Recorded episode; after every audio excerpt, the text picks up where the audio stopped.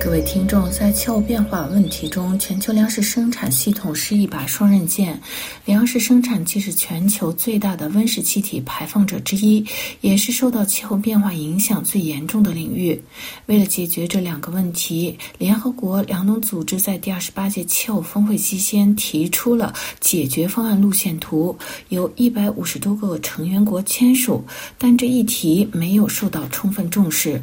联合国粮农组织于十二月十日在气候峰会期间启动了一项突破性计划，旨在到二零五零年将全球农业和粮食系统从一个碳净排放转为碳汇。联合国粮农组织对此确定了十个优先工作领域，包括牲畜、土壤和水、农作物、饮食、渔业。在这些领域要遵循减排路线图，可以帮助推动全球更接近联合国设定的实现十七个可持续发展目标中的第二个目标，就是零饥饿。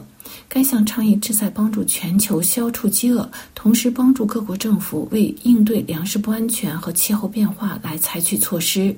以便避免全球变暖超过巴黎协定规定的1.5摄氏度的上限。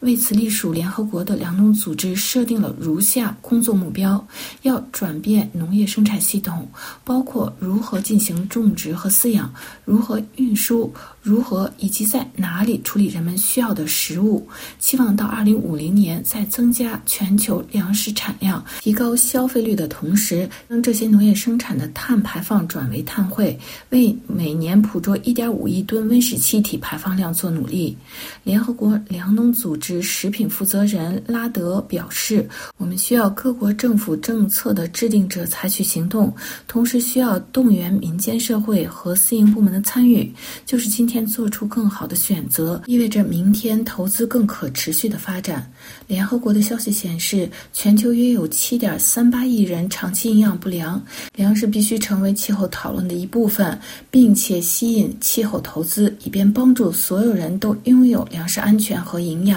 而且此前农业仅在气候投资中占微不足道的比例为百分之四。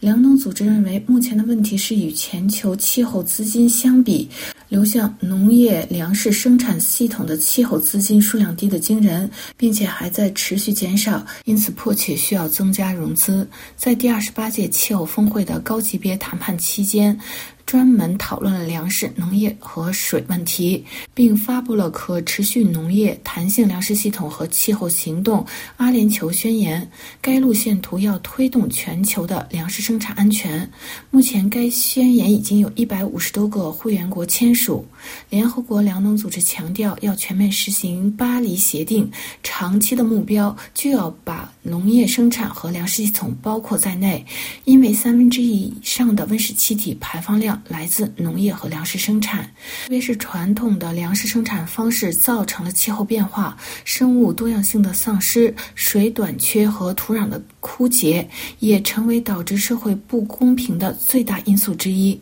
非政府组织和科学家们表示，在本届第二十八届气候峰会的谈判期间，没有重视粮食和农业问题。非政府组织反饥饿行动的负责人玛丽表示，长期以来，各国政府和基金倾向于将减排和粮食生产等这些问题视为相互独立。一些人声称，为了养活整个地球，我们必须生产更多多的粮食。但是现在很明显，我们全球生产粮食系统已经不再起作用，因为饥饿现象正变得越来越普遍。非政府组织呼吁，目前需要重新资金投入，帮助那些国。国家进行粮食生产系统的减排行动。各位听众，今天的专题节目由罗拉编辑播报，跟大家介绍在第二十八届气候峰会上忽略了粮食不安全问题。感谢各位的收听，也感谢本台技术员飞利浦的技术合作。我们在下次节目中再会。